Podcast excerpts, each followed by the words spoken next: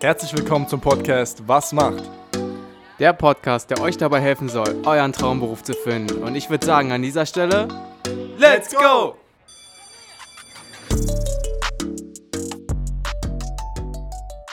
Herzlich willkommen zu einer weiteren Episode von Was macht? Ja, Björn, was macht eine Hebamme? Was macht eine Hebamme? Wir sind wieder äh, über Zoom diesmal verbunden, also wieder ein digitales Interview. Ähm, uns gegenüber sitzt eine Hebamme und äh, es ist ganz spannend jetzt zu erfahren, wie du dazu gekommen bist und du kannst dich einfach mal schon vorstellen, wer du bist und äh, genau eben wie ich auch schon gesagt hatte, vielleicht einfach mal so ein bisschen schon einen Ausblick geben, wie es jetzt überhaupt dazu gekommen ist, dass du eine Hebamme geworden bist. Ja, das mache ich gerne. Hallo, ich bin Janice. Ich bin 47 Jahre alt und bin seit 1998 schon fertige Hebamme. Genau, also schon eine ganze Weile. Ich habe damals mein Abi gemacht und dann wollte ich eigentlich Kunst studieren, äh, weil ich ganz gerne mal ge gezeichnet habe und wie es so ist. Äh, warum ich das auch so super finde, was ihr hier macht mit euren Podcast, ist, dass ich auch nicht so wirklich wusste, was aus mir eigentlich werden soll. Und dann war es aber wirklich irgendwie wie so eine Eingebung. Ich bin eines Morgens wach geworden und habe irgendwie davon geträumt, dass Hebamme ja eine tolle Sache wäre. Und äh, das war ganz witzig, weil ich dann wirklich ähm, mir rausgesucht habe, wo man Hebamme werden kann und äh, habe mir dann die Klinik ausgesucht, die das in Berlin anbietet, wo ich mit der Bahn am schnellsten hinkomme. Habe da angerufen und tatsächlich waren gerade Bewerbungszeiträume. Und dann habe ich gesagt, so, ich will Hebamme werden und wollte wissen, wann der nächste Kurs stattfindet, so als ob die ganze Welt nur darauf wartet, dass ich komme. War ein bisschen blauäugig. Aber ja, ich habe mich dann beworben und habe tatsächlich diesen Platz gekriegt und ähm, erst in, meinem, in meiner ersten Unterrichtsstunde erfahren, dass es 1500 Bewerbungen auf zwölf Plätze gab. Oh, Wahnsinn. Also war dann der Sechser im Lotto. Sollte wohl so sein, genau. Okay, also es ist ja. ja. schon eine relativ krasse Wendung, so ein bisschen von, äh, also hast du Kunst dann schon studiert oder hast du nur überlegt, Kunst zu studieren? Ähm, nee, also ich habe tatsächlich in, bei verschiedenen ähm, Berliner Künstlern und auch, ähm, da gab es damals so einen Verein zur Förderung künstlerisch Begabter. Okay. Da ähm, habe ich halt dann irgendwie immer gemalt und ähm, fand das auch toll. Also ich habe immer gerne was Kreatives gemacht und mit meinen Händen gearbeitet, aber ich habe dann auch ziemlich schnell gemerkt, dass in diesen Ateliers bei diesen ganzen Künstlern ich nicht so richtig aufgehoben bin, weil ich doch ein ganz schön bodenständiger Typ bin und ähm, eher was Handfestes brauchte. Und ähm, ich äh, schon irgendwie gerne mit Menschen arbeite. Ähm, und mir die ganzen Künstler einfach zu schräg waren. Mhm. War, so, auf Dauer konnte ich mir das nicht vorstellen. Aber es war dann tatsächlich so, dass das, ähm, das war wie so ein Blitz irgendwie in meinem Kopf. Janice, du wirst Hebamme und dann war das so. Und das war wirklich mein Ding. Ich war irgendwie vom ersten Tag, war ich Feuer und Flamme. Ich habe sogar vor der Ausbildung, was inzwischen wohl bemerkt auch Pflicht ist, um Hebamme werden zu können. Ich habe mir damals direkt einen ähm, einen Externatsplatz, einen Praktikumsplatz gesucht, ähm, bei äh, zwei Hebammen sogar. Die eine, die habe ich begleitet, die war ähm, nur in der Vor- und Nachsorge tätig und die zweite, die war dann auch in der Klinik äh, tätig. Da habe ich halt quasi meine erste Geburt miterlebt.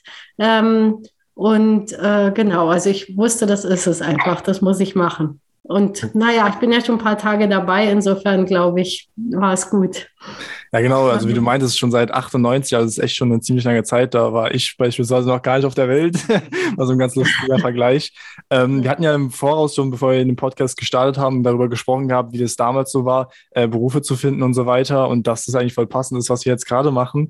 Ähm, mich interessiert jetzt wirklich nochmal ganz genau, wie es genau dazu kam, dass du auf einmal so ein, ja, so ein, so ein Blitzgedanken irgendwie hattest und meintest, okay, ich möchte das jetzt genau machen. Gab es davor irgendwelche Berührungspunkte? Weil wir hatten beispielsweise über äh, Berufszentren gesprochen wie das da damals war, dass es da einfach so Akten beispielsweise gab und man gucken konnte, okay, der Beruf, äh, mal reinschauen, was es da so gibt. Warst du da vielleicht auch gewesen? Hattest du irgendwie mal was dazu gelesen zu dem Beruf oder war das wirklich einfach ein Traum und zack, ich bin da? Ja, na, es war, also ich, ich kannte zu der Zeit jemanden, der da irgendwie, die, die war schwanger, die hat dann das Kind gekriegt und dann hatte ich da so mitgekriegt, wie das so war, ne, was die da so alles gemacht hat.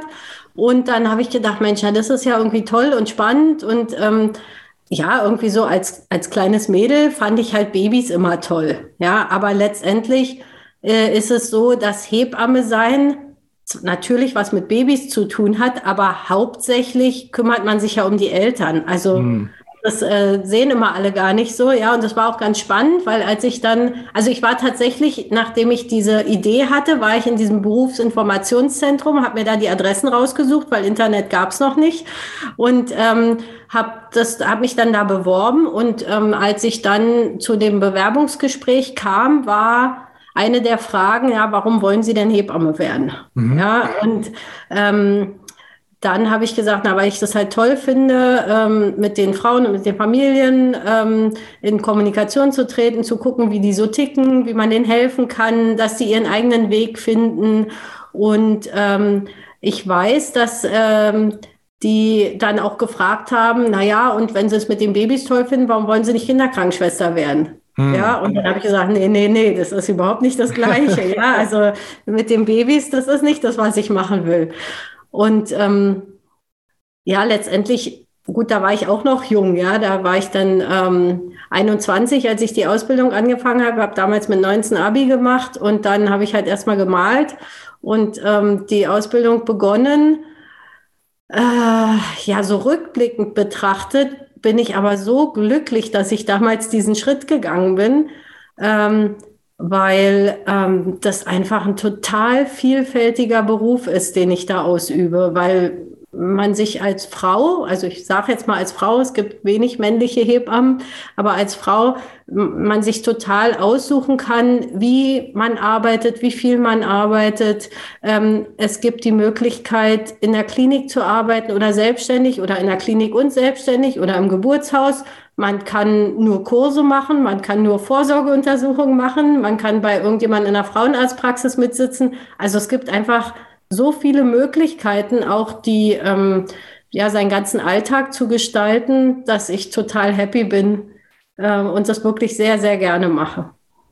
Ja, du hast uns jetzt schon die ganzen Möglichkeiten äh, aufgezählt. Das hört sich auf jeden Fall schon mega interessant an und wir können da auch äh, später dann nochmal genau drauf eingehen.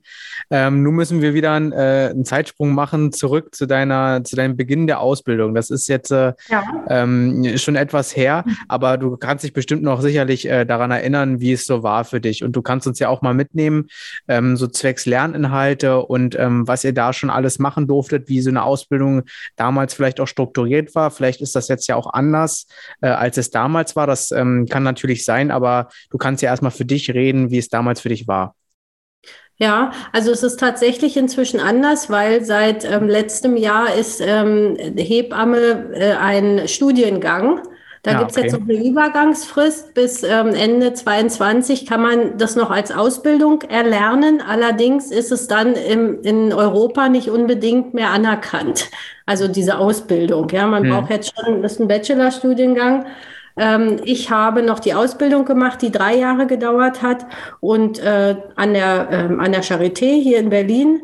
Und ähm, es ist so, dass es praktische Teile gab. Es war halt so, dass wir manchmal sechs, sechs Wochen oder vier Wochen, mal auch nur drei Wochen, waren wir in irgendeiner Abteilung. Also das war am Anfang erstmal so eine allgemeine Pflegeabteilung. Da war eigentlich egal, wo man hinkam. Da sollte man lernen, wie funktioniert das in so einem Krankenhaus, diese ganze allgemeine Hygiene ähm, und ähm, wie misst man Blutdruck und so weiter. Da braucht man ja nicht unbedingt an, nur an Frauen zu üben, ja. Und ähm, also ich glaube, es ging los mit sechs Wochen Schule, wo halt so eine Einführung war, dann sechs mhm. Wochen dieses erste Praktikum und dann hat man natürlich äh, diverse Lerninhalte, weil als Hebamme muss man ja sowohl über Frauen Bescheid wissen, die auch bestimmte Erkrankungen haben können, als auch über die Kinder und über die Geburt. Also das ist ja ein großes Spektrum. Das heißt, wir hatten sowas wie Hygiene, Erste Hilfe, wir hatten natürlich Geburtshilfe, wir hatten ähm, die Schwangerschaft, das Wochenbett, ja, wir hatten Kinderheilkunde, wir hatten all solche Sachen, natürlich auch ein bisschen Chemie, so ein bisschen die Berechnung von irgendwelchen Medikamenten. Sowas alles musste man auch lernen. Ja, also es war schon mhm. ähm, vielfältig und man hat es aber immer in der Praxis dann üben können.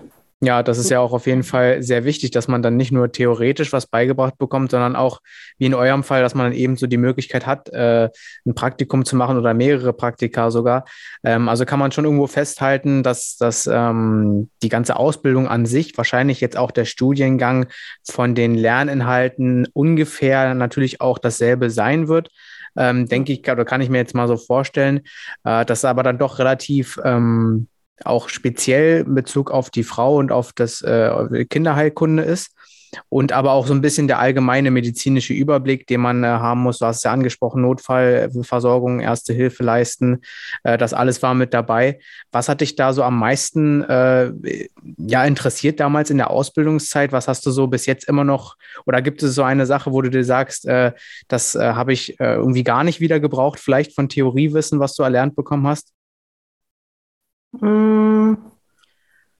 Naja, gut, es gibt ja immer Sachen, die man wieder vergisst, aber so im Groben ähm, denke ich schon, dass also diese ganze Anatomie, diesen ganzen Anatomieunterricht, den wir da hatten, ich fand das immer total spannend, was über den Körper, man lernt ja auch viel über sich selbst. Ja. Ähm, äh, das fand ich schon äh, sehr, sehr spannend, weil, weil man einfach so ein, ja, man kriegt so einen Einblick ähm, in das Leben an sich, ja, und in die Entstehung des Lebens und dann aber auch in die Sachen, die vielleicht nicht so gut funktionieren, also irgendwelche Herzfehler oder wenn jemand Diabetes hatte oder hat, ja, so dass, dass man darüber was lernt, weil letztendlich war die Ausbildung und das Studium, das ist jetzt immer noch so, diesen, dieser Studiengang ist jetzt quasi mehr auch noch auf die wissenschaftliche Arbeit. Also da wird einfach ein Jahr rangehangen an diese Ausbildung, kann man grob so sagen. Ähm, aber im Grunde ist es so, dass wir ausgebildet äh, werden, um direkt nach der Ausbildung alleine arbeiten zu können. Das heißt also, ich mache drei Jahre Ausbildung und kann theoretisch danach alleine Hausgeburten anbieten. Sprich, ich habe wirklich Verantwortung für mindestens diese zwei Leben. Und die muss ich ja mit dieser Verantwortung muss man halt umgehen können. Insofern muss man schon viel lernen, ähm, um das machen zu können. Habe ich nicht gemacht, würde ich jetzt auch nicht direkt empfehlen, aber theoretisch wäre es so, dass man so, so eine Ausbildung hat. Hm. Du hast jetzt schon äh, das ein oder andere Mal erwähnt, dass das Studium, äh, Studiengang jetzt ja einfach ein neuer Gang und Gäbe geworden ist. Ähm, weil du jetzt gerade auch gesagt hattest, dass es jetzt wirklich einfach nur ein Teil der Wissenschaft ist, der hinten rangehangen wurde. Es ist tatsächlich so, also dass man sagen kann, das ist wirklich wie die Ausbildung, dass man sehr, sehr viel Praktisches miterlebt, weil eigentlich kennt man es ja so von einem Studium, dass da sehr, sehr viel theoretisch dann irgendwie behandelt wird und dann man später im Lebenslauf, sage ich mal, die praktischen Teile sich aneignet. Ähm, nee, also das geht nicht. Man muss, man kann eine Geburt nur leiten, wenn man halt viele Geburten schon geleitet hat, mhm. mit einer Mentorin, die einem zur Seite steht und einem zeigt, das ist ja letztendlich ein Handwerk. Ja, man muss lernen, äh, eine Hebamme zu sein, wie man es schafft, dass die Frau möglichst ohne Geburtsverletzungen ihr Kind zur Welt bringen kann und ähm, die da halt durchführt ähm, durch, durch diese Phase. Äh, da braucht man schon viel Fingerspitzengefühl und äh, alleine kann ich mich erinnern, als wir mit dem Holzstethoskop das erste Mal die Herztöne beim Baby an einer Schwangeren hören sollten. ja, wie lange man da gesucht hat, bis man wirklich irgendwie da mal was gehört hat. Äh, ja, dazu, äh, das ist einfach ein Handwerk, was man da lernen muss. Und so wie ein Tischler 700 Tische bauen muss, bis er einen gescheiten hinkriegt, mhm. der nicht wackelt. Ja, so ist das mit den Hebammen auch. Die müssen einfach üben. Es ist tatsächlich so, dass man äh, wirklich so einen spezifischen Punkt hat, wo man sagt, okay, genau dort ist der Herzschlag zu finden oder tastet man sich da wirklich so ein bisschen ab? Ähm, na, man, also es gibt da tatsächlich ähm, die sogenannten Leopoldschen Handgriffe, mit denen man mit den Fingern, also ich, wenn ich eine Frau untersuche, ja, dann legt die sich auf ihr Sofa und ich taste ihren Bauch ab und mhm. kann dann ertasten, wo das Baby liegt. Ich weiß, wo der Popo ist, wo der Rücken ist, okay. wo das Köpfchen ist, wo die Füße sind und dann weiß ich natürlich, da wo der Rücken ist, da irgendwo ist das Herz. Und ich weiß, wie sich das anhören muss. Also wenn ich da meinen Holzhörer aufsetze und mein Ohr dran packe, dann höre ich das. Okay, sehr, sehr interessant. ja, wahnsinnig interessant. Äh, wir können auch gleich dann nochmal darauf zu sprechen kommen. Äh, was mich jetzt oder was du jetzt schon angerissen hattest, ähm, war dann sozusagen die erste Geburt, die du begleitet hast, auch im Zuge deiner Ausbildung noch? Weil da hast du ja dann, denke ich mal, praktisch den Einblick schon gehabt. Ja, ja, klar. Also es, es war so, ich ehrlich gesagt kann ich mich nicht mehr genau, genau daran erinnern. Ich glaube, nach einem Jahr oder anderthalb haben wir sogenannte Mentorinnen bekommen. Das war also eine fertige Hebamme, die da im Kreissaal gearbeitet hat. Und dann haben wir alle Dienste mit der quasi gemacht. Und die hat uns dann da äh, immer weiter rangelassen. Ja, also um so ein, das was sozusagen, wenn das Baby dann tatsächlich geboren wird, was man dann als Hebamme macht, ist der sogenannte Dammschutz. Ähm, der Damm ist der Bereich hm, zwischen Scheidenende und Poloch, kann man sagen. Und das mhm. ist der Bereich, der bei der Frau, wenn das Baby kommt, besonders stark gedehnt wird. Und als Hebamme versucht man, diesen Bereich zu schützen, dass da nichts kaputt geht und versucht, dieses Baby mit dem kleinstmöglichen Umfang ähm, durchs Becken sich ja, oder durch die Scheide da austreten zu lassen. Und ähm, ja, da muss man einfach Fingerspitzengefühl entwickeln. Ja, wie schnell darf ich den Kopf jetzt kommen lassen? Wie sieht das Gewebe aus? Ähm, kriege ich das hin, ja, ohne dass was kaputt geht oder wenn was kaputt geht, kann ich das kontrollieren. Also das ist wirklich, es ist wirklich ein Handwerk, was man lernt. Ja. Hm. ja, und das ist ja, hast du ja schon gesagt, das äh, ist ja auch Erfahrung, die du sammelst und äh, dementsprechend äh, kannst du von dieser Erfahrung dann natürlich auch, also dein Wissen steigern ne? und dann auch für nachfolgende äh, Geburten dann eben äh, entsprechend noch genauer oder noch besser handeln. Ja, also es war halt wirklich so, wir durften dann mal mit die Hand drauflegen und dann, äh, ja, irgendwie dann der, ich weiß noch, die erste Geburt, die ich ganz alleine gemacht habe, da konnte ich drei Tage nicht schlafen vor, vor Freude. okay. Das war total toll, ja. ja. Also äh, das war wirklich klasse, kann ich mich erinnern.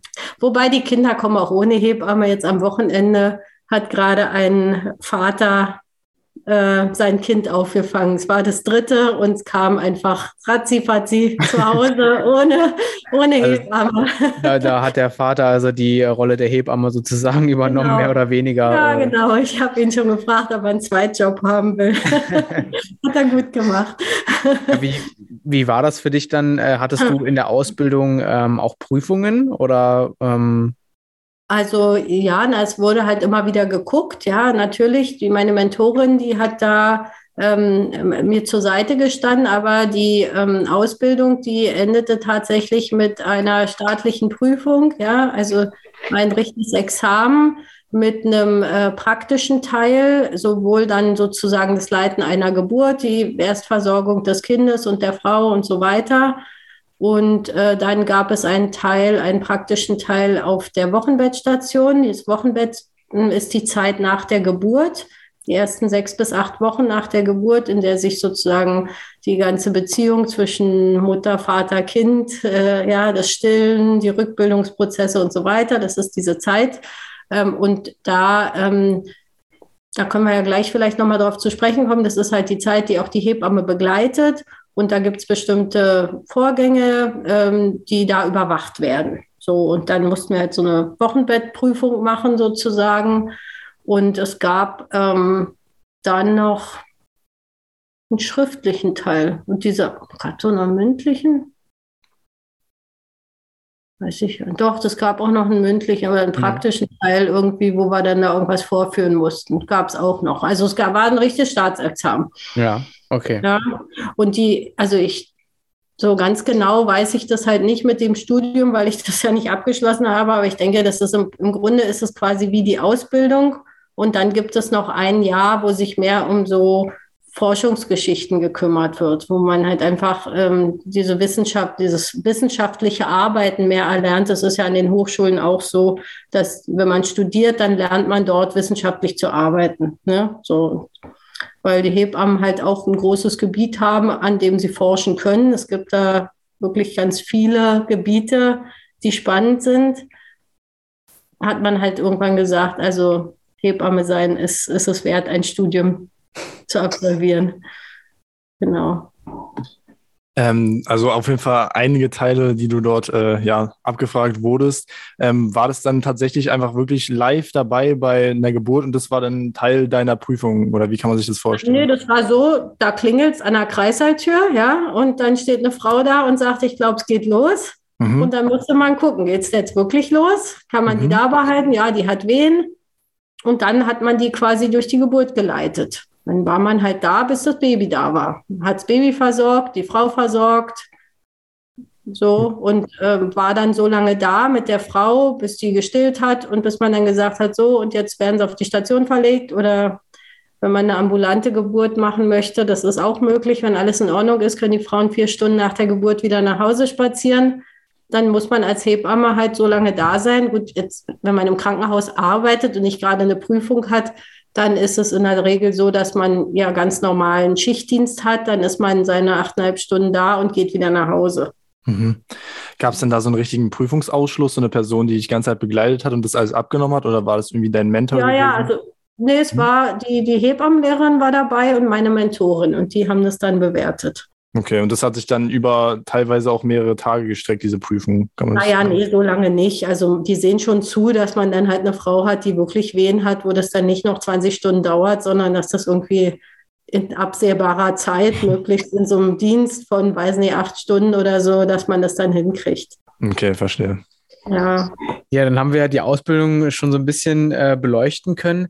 Äh, klar, jetzt natürlich äh, hat sich das gewandelt. Äh, wir haben es jetzt gerade schon auch ein äh, paar Mal festgehalten, dass es eben jetzt mittlerweile ein Studium ist. Aber wir können ja auch so langsam so ein bisschen auf deinen, äh, auf deinen Berufsalltag eingehen, darauf, wo oder da, wo du jetzt schon die ganze Zeit wahrscheinlich drauf brennst, das uns erzählen zu können. Ähm, ja, wie sieht für dich so ein Tag aus? Oder beziehungsweise beschreib uns doch mal, ähm, was du nach deiner Ausbildung gemacht hast. Ähm, du hast dann äh, angefangen, gleich selbstständig zu arbeiten oder warst erstmal in einer Klinik. Äh, nimm uns da mal so ein bisschen mit. Ja, also es war tatsächlich so, dass ich ähm, äh, meinen letzten ähm, Tag als Auszubildender hatte nach der Prüfung und den nächsten Tag habe ich direkt einen Job gehabt im Kreissaal und habe da ähm, gearbeitet ähm, richtig im Schichtdienst, früh, spät, Nachtdienst. Und äh, dann ist man da hingekommen in den Kreissaal. Die Kolleginnen, die davor da waren, haben eine Übergabe gemacht, haben gesagt, ja, in Kreissaal 1 ist so und so, Kreissaal 2 ist die und die. Und dann hat man sich eingeteilt und hat die Frauen übernommen, hat die betreut, entbunden, wie auch immer, alles, was da anstand. Und ähm, es war damals schon so, also ich habe das gerne gemacht mit den Geburten. Allerdings hat es mich immer gestört, dass ich, ähm, dass ich mich nicht zu 100 Prozent um eine Frau kümmern konnte, weil ich habe in einer großen Klinik gearbeitet und es war so, dass ich teilweise vier Frauen gleichzeitig betreut habe. Das heißt, mhm. du hast alle betreut, aber keine so, wie man sich das eigentlich vorstellt. Mhm. Ja, also es war halt so, man hat die untersucht, man hat ein bisschen gemacht und gesagt, ja, und dann musste man aber nochmal zur nächsten.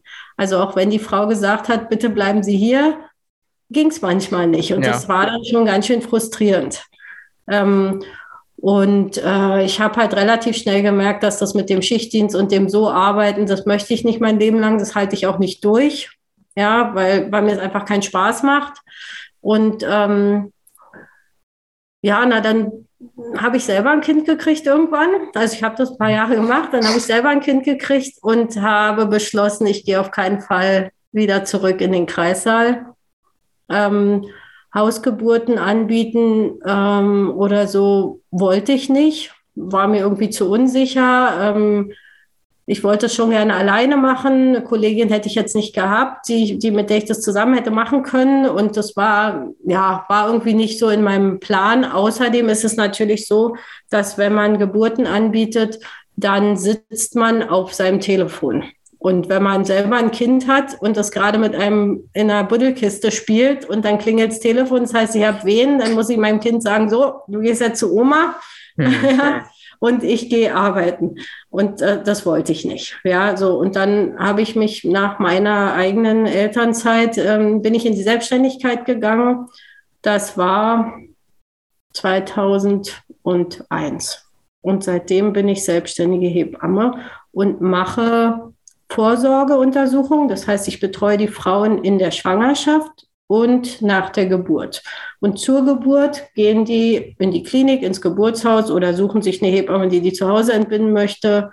Das können die zusätzlich machen. Und ähm, ich mache einfach vorher, hinterher. Früher habe ich auch noch ein paar Kurse gemacht, aber ähm, das, also ich habe keine Hebammenpraxis. Äh, ich mache Hausbesuche, ich fahre zu den Familien nach Hause. Das ist für die ganz praktisch, weil die nirgendwo hin müssen. Mhm. Ähm, und betreue die Frauen einfach zusätzlich zu ihrer Betreuung, die sie bei ihrer Frauenärztin, Frauenarzt haben, äh, betreue ich die einfach zusätzlich. Ja. Okay, also du gibst sozusagen keine Kurse jetzt im Sinne von von Hebamme für Hebamme, Nee, sondern... so im Sinne von Geburtsvorbereitungskurse. Es gibt ja da, genau, okay. Also es ist wirklich ganz vielfältig, was man als Hebamme machen kann. Man kann jetzt zum Beispiel sagen, ich mache so einen Babykurs. Ich zeige jetzt hier den Paaren, die sich bei mir anmelden, wie man, wie man so ein Baby wickelt, äh, wie man das zum ja. Bäuerchen hält. Ja, also so die ganzen Klassiker, sowas könnte man machen. Man kann Geburtsvorbereitungskurse anbieten, wo man die Frauen oder die Eltern, je nachdem, es gibt Kurse für Frauen, es gibt Kurse für Paare, welche dieses zweite Kind bekommen, wo man sich mit denen darüber unterhält, wie ist denn jetzt die Schwangerschaft, was gibt es für Probleme, wie macht man das mit dem Stillen, wie ist die Geburt, dass man die wirklich darauf vorbereitet, was sind denn Wehen und wann muss man denn ins Krankenhaus fahren, wann muss man eine Hebamme anrufen. Ja, diese Kurse ähm, werden von den äh, Krankenkassen auch erstattet. Das heißt, jeder Frau steht Hebammenbetreuung zu und jeder Frau steht auch ein Geburtsvorbereitungskurs und nach der Geburt auch ein Rückbildungsgymnastikkurs zu, den die Krankenkassen bezahlen. Und ähm, solche Kurse kann man halt anbieten als Hebamme.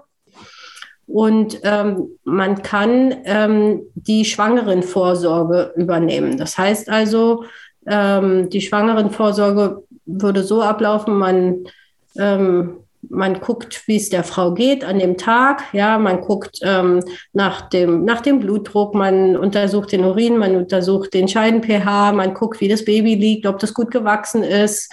Ähm, ja, also es gibt da diverse Untersuchungen, die gemacht werden im Laufe so einer Schwangerschaft und einer Vorsorge, die, die einfach regelmäßig gemacht werden müssen und teilweise machen die Frauen das bei den Frauenärzten, manchmal wechseln wir uns ab. Ähm, ja, manchmal gehe ich einfach nur zu den Familien, weil die ganz viele Fragen haben oder Beschwerden und sagen, oh, mir ist immer schlecht und ähm, kannst du nicht mal kommen, ja, mhm. oder das Baby drückt oder guck doch mal der Pickel hier, ja, letztendlich ist immer ein Grund, wenn die Frau sagt, Mensch, ich brauche dich jetzt mal, ist immer ein Grund dahin zu gehen, mit denen zu reden, die haben ganz viele Fragen.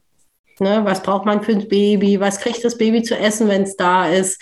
Das sind alles Sachen, die in der Schwangerschaft schon besprochen werden.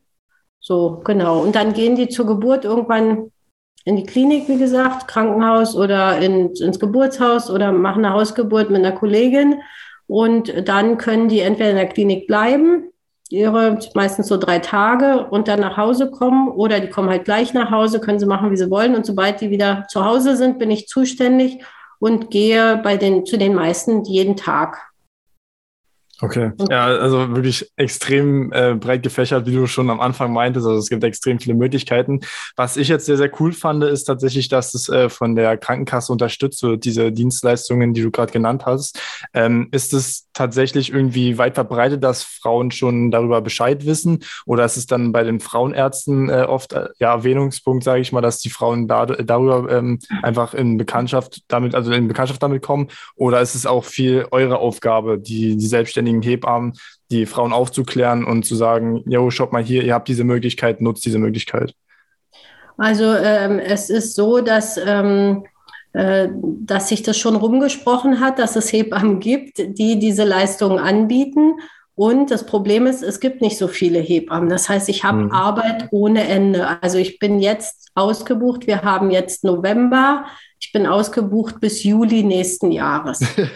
okay, verrückt. ja, das ist halt wirklich, ähm, ist wirklich Wahnsinn. Ähm, äh, die, das ist in, im Grunde ist es häufig Mundpropaganda. Ne? Also ich, ich erzähle Mensch, ich bin schwanger und dann sagt die Freundin, oh, du musst meine Hebamme anrufen, die war mhm. irgendwie nett, ja, ruf die mal gleich an, die ist immer so ausgebucht, ja, hier ist ihre Nummer, so und so kommen die Frauen zu mir oder halt übers Internet, die geben ein ähm, Hebamme in Reinickendorf gesucht und dann erscheine ich da im Internet, die gehen auf meine Homepage, gucken sich das an und denken vielleicht, ja, die sieht ja ganz nett aus, die können wir ja mal anschreiben, so. Ähm, und ähm, dann melde ich mich bei den Frauen, wenn ich sie halt noch annehmen kann und ähm, verabrede mich mit denen. Ja, okay, so läuft es. Und ähm, die Hebammenbetreuung ist tatsächlich eine Leistung aller gesetzlichen und auch von den privaten Krankenkassen. Das heißt, die komplette Betreuung wird übernommen von der Krankenkasse. Es gibt natürlich immer Wahlleistungen, Extraleistungen, die dann nicht übernommen werden. Das muss man dann halt in einem privaten Vertrag mit den Frauen absprechen. Welcher Punkt hat dich so ein bisschen äh, dazu ähm, umgestimmt oder dazu kommen lassen, dass du gesagt hast, okay, ich möchte nicht mehr wirklich im Kreissaal mit da sein, sondern eben äh, diesen Frauen die Möglichkeit geben oder den Eltern diese Kurse anzubieten? Ja, also ne, Kurse mache ich ja nicht. Also es ist, weil, wie ich schon erwähnt hatte, ähm, hat es mich gestört, in der Klinik nicht meine komplette Aufmerksamkeit einer Frau geben zu können mhm. oder einer Familie geben zu können.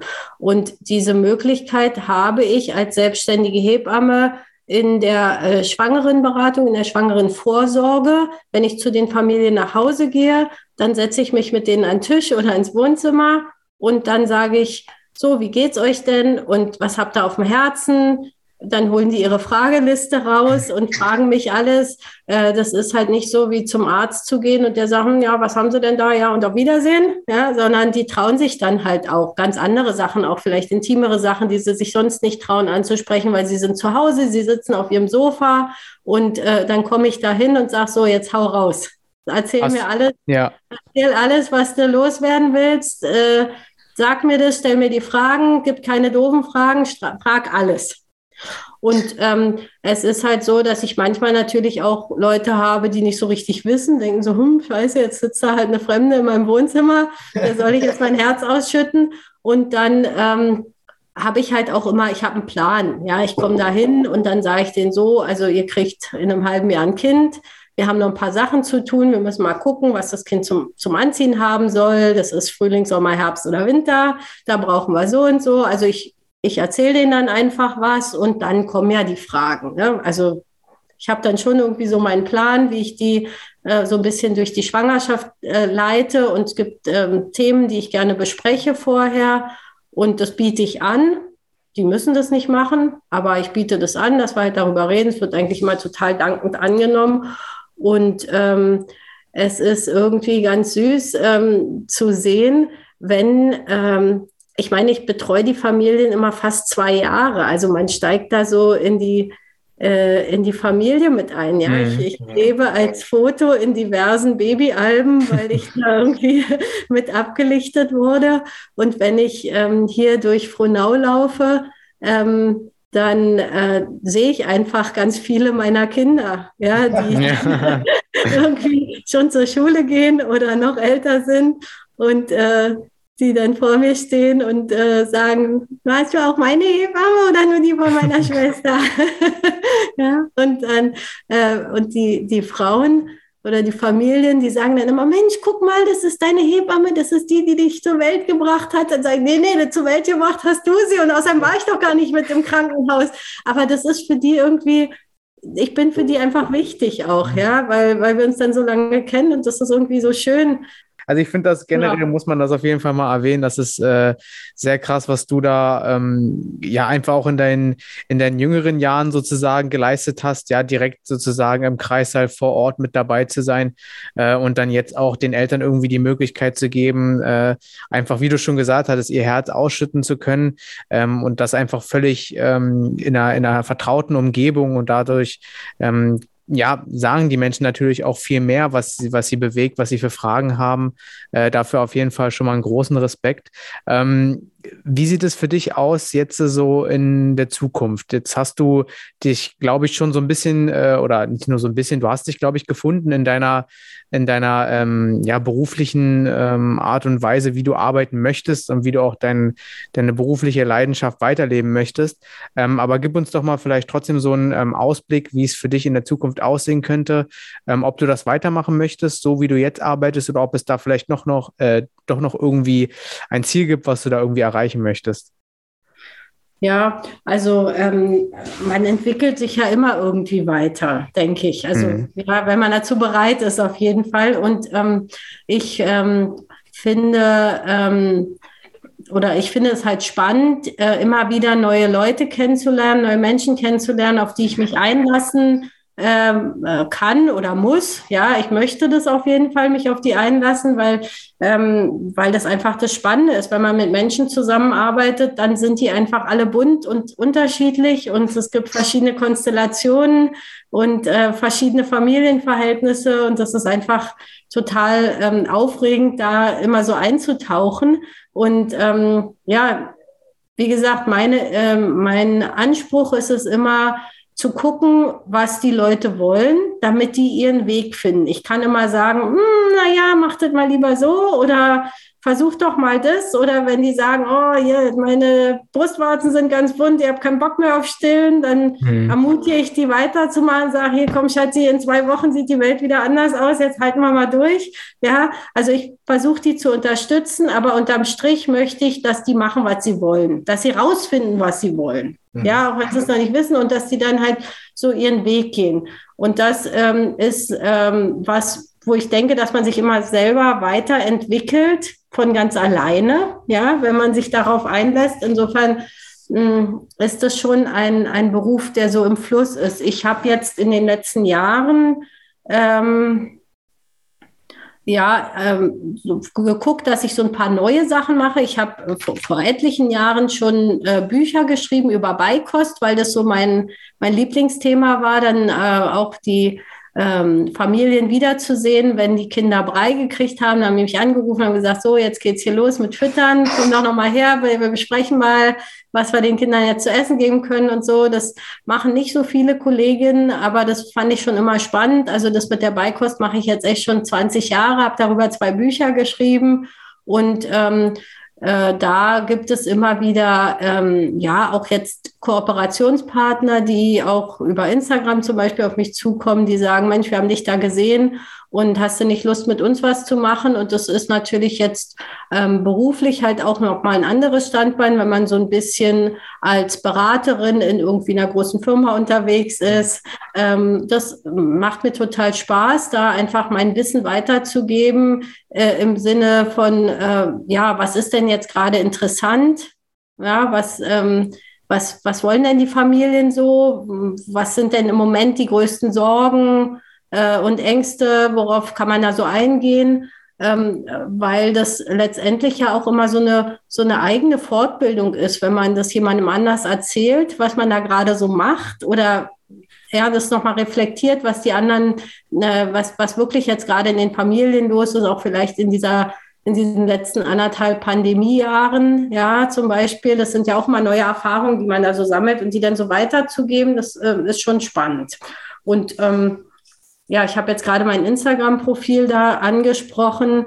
Ähm, das macht mir totalen Spaß, da äh, ja auch äh, so mein Wissen so ein bisschen weiterzugeben, weil ich da auch einfach ganz nettes Feedback bekomme.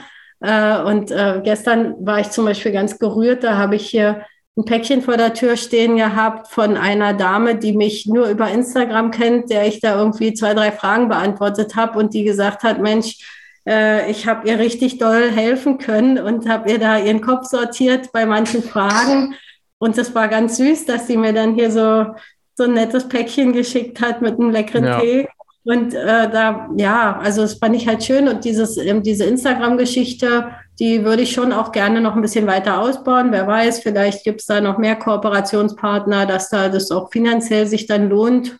Weiß man halt nicht. Ich lasse das jetzt mal so ein bisschen laufen und gucke, was da passiert.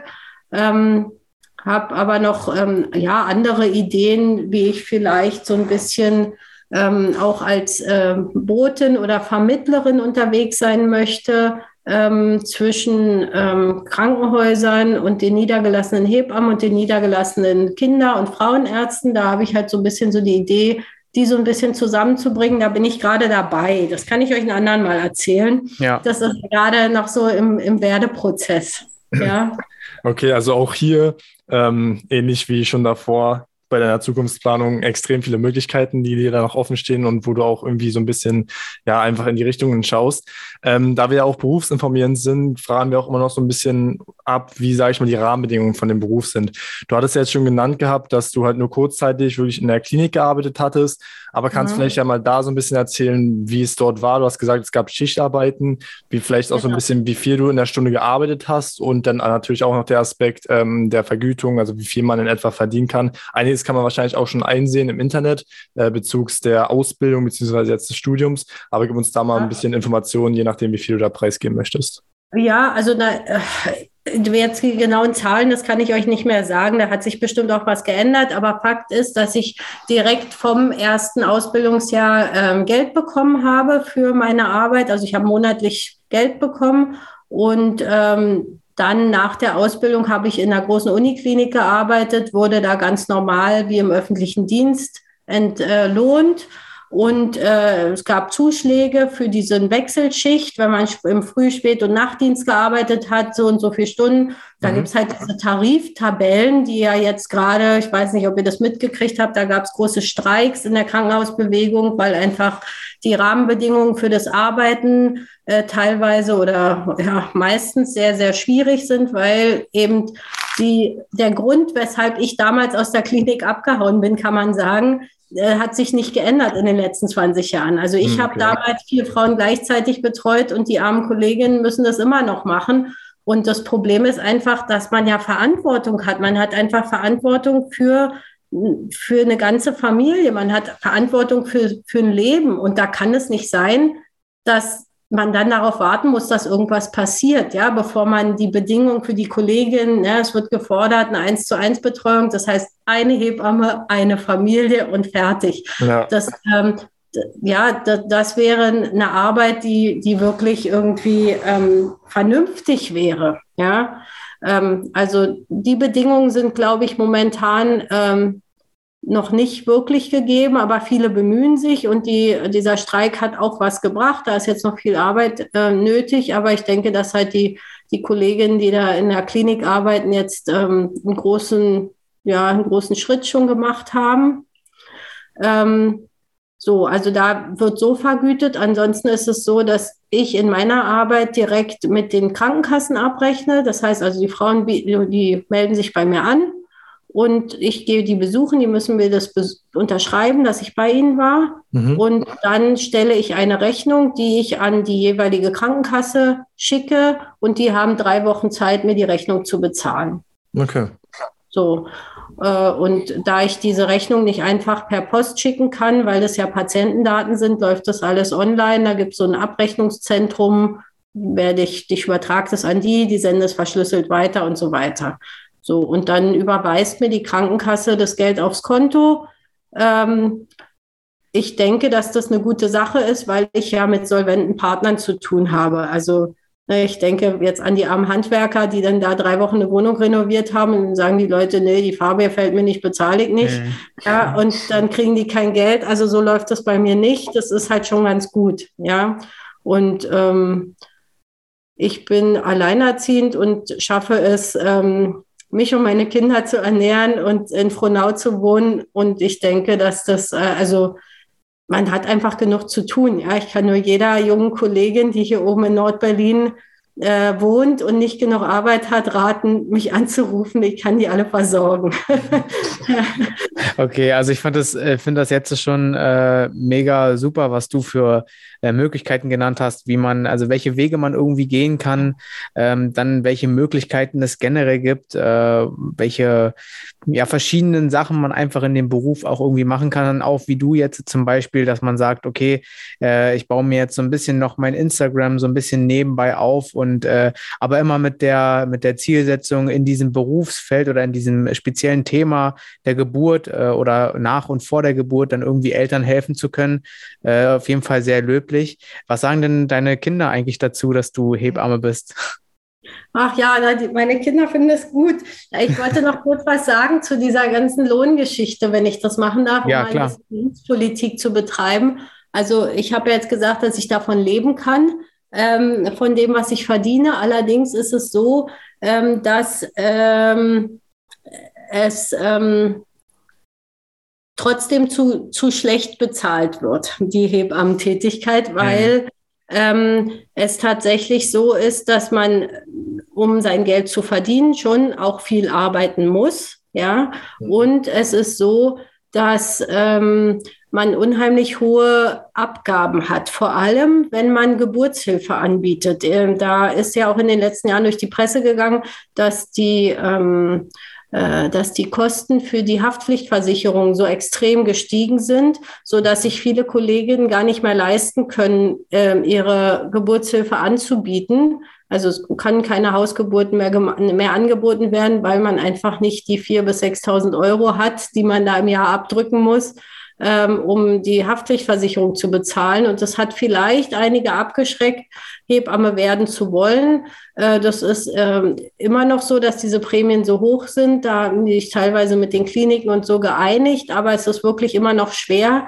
Und es ist so, dass ähm, äh, der Satz, den man ähm, bekommt äh, für, für einen Hausbesuch beispielsweise, da muss man ja auch berechnen, dass man diverse Ausgaben hat. Also auch wenn ich jetzt keine Hebammenpraxis habe, ist es so, dass ich zum Beispiel pflichtversichert bin, in die Rentenversicherung einzuzahlen.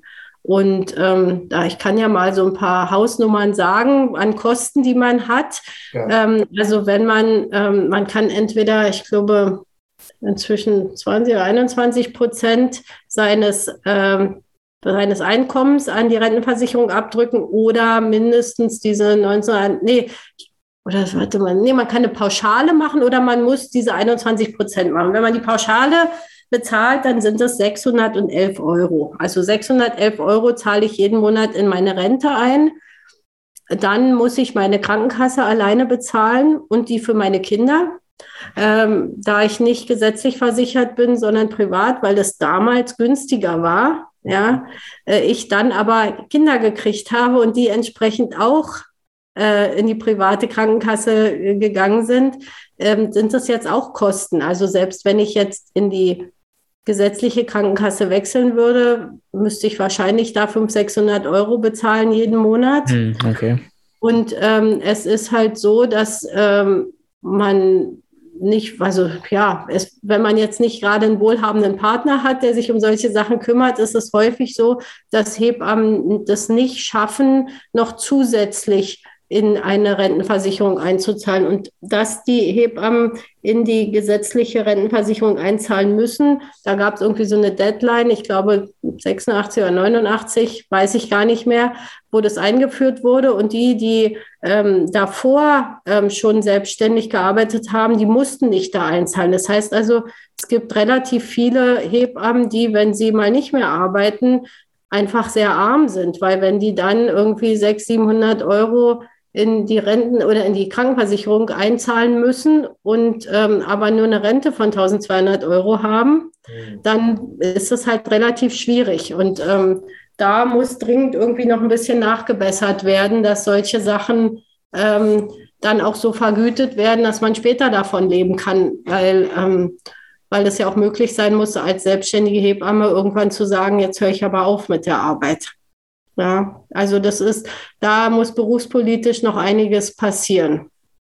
So. Ja, das ist auf jeden Fall ein wichtiger Punkt, dass du den auch ansprichst, ähm, dass das eben auch gehört wird und äh, dass sich da vielleicht auch im Laufe der nächsten Monate, Jahre dann vielleicht auch dementsprechend etwas ändert und sich äh, da irgendwie was wandelt.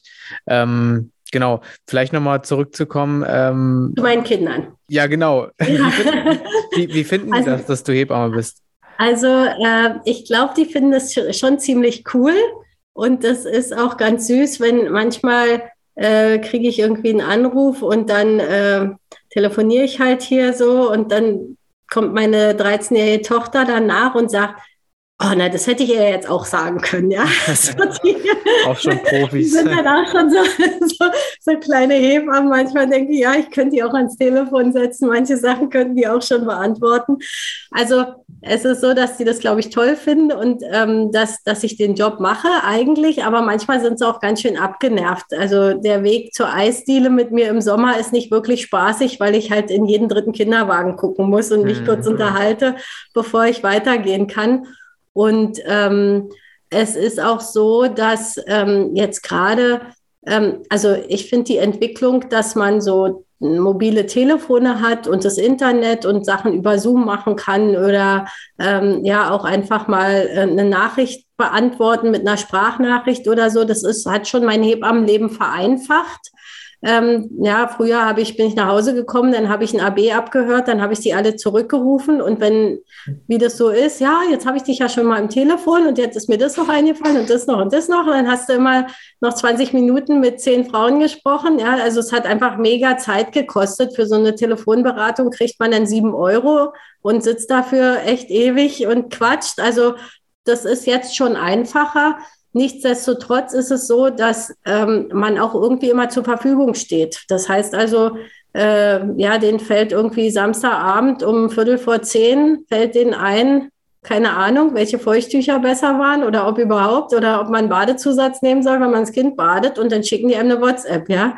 So, also man ist auch irgendwie mhm. immer verfügbar. Das ist jetzt, ich mache das niemand zum Vorwurf, weil letztendlich ist ja so, wenn man gerade Eltern wird oder ist, ja, dann ist das halt das Allerwichtigste. Das ist das, das absolute, der absolute Lebensmittelpunkt für die. Und ich bin halt die Ansprechpartnerin. Insofern kann ich das verstehen, dass die immer ihre Fragen loswerden wollen. Nichtsdestotrotz ist es so, dass das schon mein Leben beeinflusst, weil ja immer irgendjemand was von mir will. Und ähm, ich habe einen äh, ganz tollen Partner, ähm, und der muss aber sehr tolerant sein, weil wenn wir verabredet sind und ähm, wir haben was vor und es entbindet irgendjemand und geht nach vier Stunden nach Hause, dann kann ich mit ihm die Fahrradtour nicht um 10 Uhr starten, sondern muss erst mal gucken, was mit den Leuten ist und dann danach. Also das ist halt schon so, dass ähm, sich immer alle nach mir richten müssen. Das ist ja, echt ist, nervig, ja. das nervt mich auch manchmal.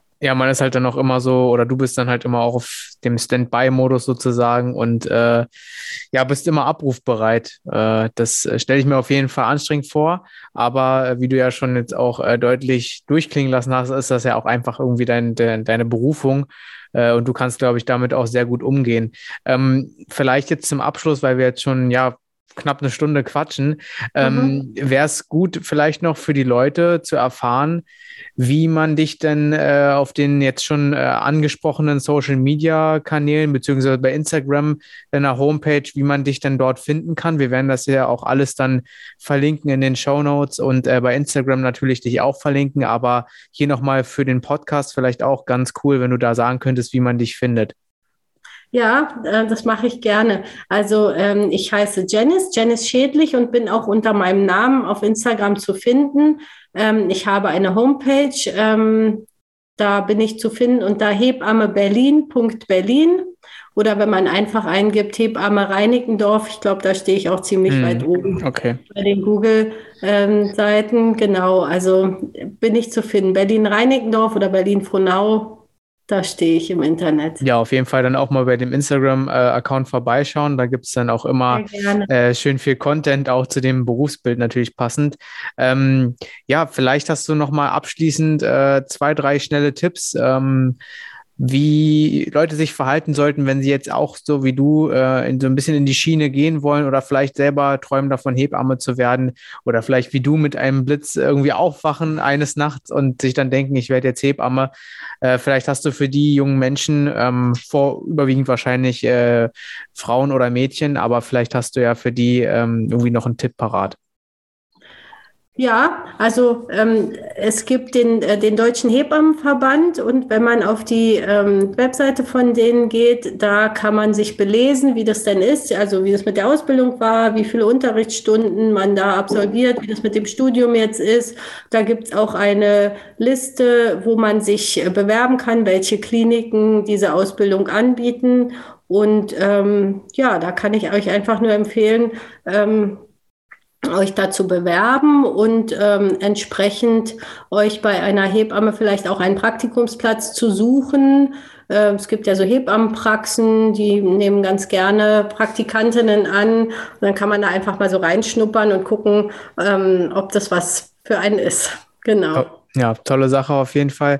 Ähm, Janice, danke dir für die Zeit, die du genommen hast. Das war echt mega klasse, das Interview. Du hast uns sehr viele Möglichkeiten aufgezeigt, was äh, man mit dem Berufsfeld alles so, äh, was man alles so anstellen kann. Du hast uns äh, auf jeden Fall sehr gut darüber aufgeklärt, generell was Hebammen überhaupt machen. Vielen Dank erstmal dafür. Ja, sehr gerne. Genau, ich wollte mich auch bloß nochmal bedanken.